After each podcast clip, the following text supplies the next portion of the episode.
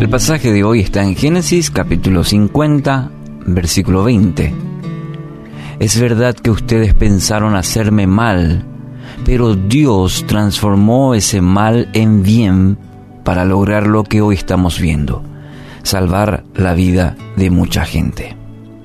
Estas son las expresiones de José, vendido por sus hermanos cuando tenía 17 años, llevado a Egipto como esclavo, luego acusado injustamente, llevado a prisión.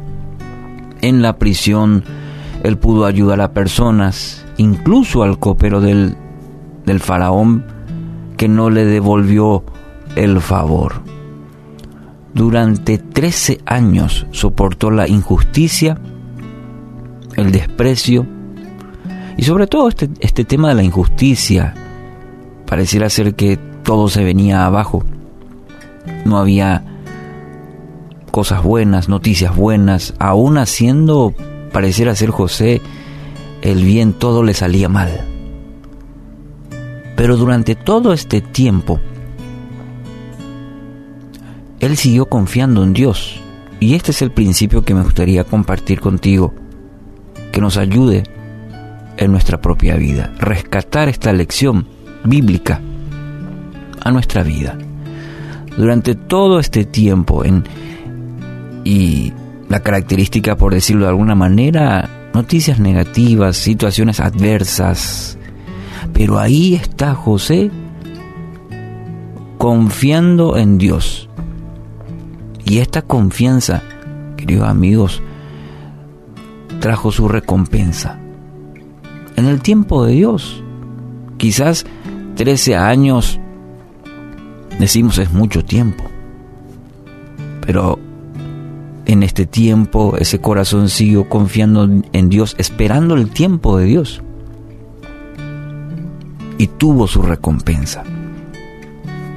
Interpretó un sueño para Faraón que luego lo puso como gobernador sobre todo Egipto.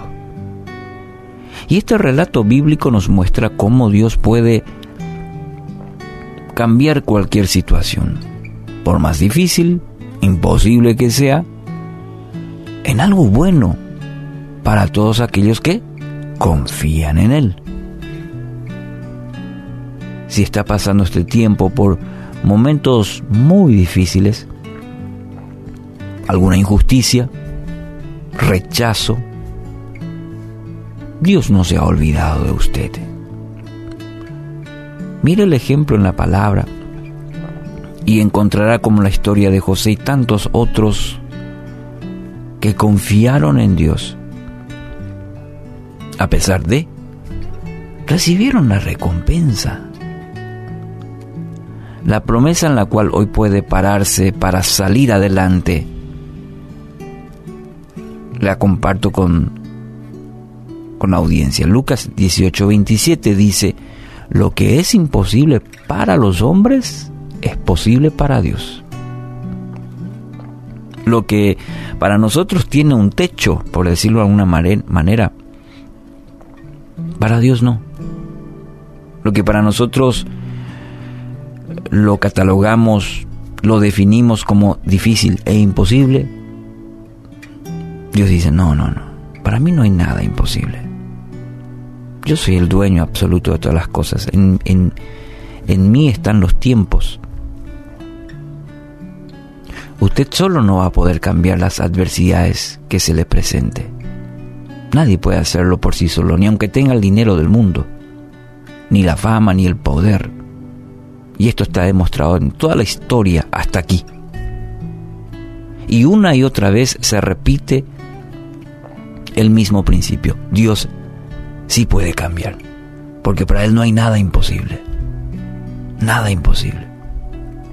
Al poner su confianza en Él, está dando la maravillosa oportunidad para cambiar, ya sea su situación o su forma de enfrentar la adversidad. Dos cosas pueden ocurrir. Dios obrando en su vida para cambiar la situación o, la actitud o la forma, la, la fuerza de Él para poder enfrentar. Job capítulo 42 versículo 2 dice, yo sé bien que tú lo puedes todo, que no es posible frustrar ninguno de tus planes. ¿Qué tal si hoy hace una oración como, como esta?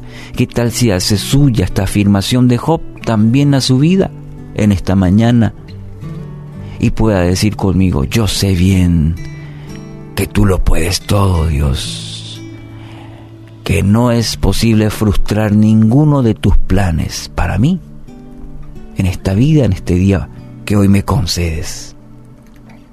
Los planes de Dios para usted son de bien y no de mal, para darle un futuro y una esperanza. Hoy resista los pensamientos y actitudes que no le permiten vivir en la promesa de Dios. Recuerde, con Cristo de su lado, usted es un vencedor.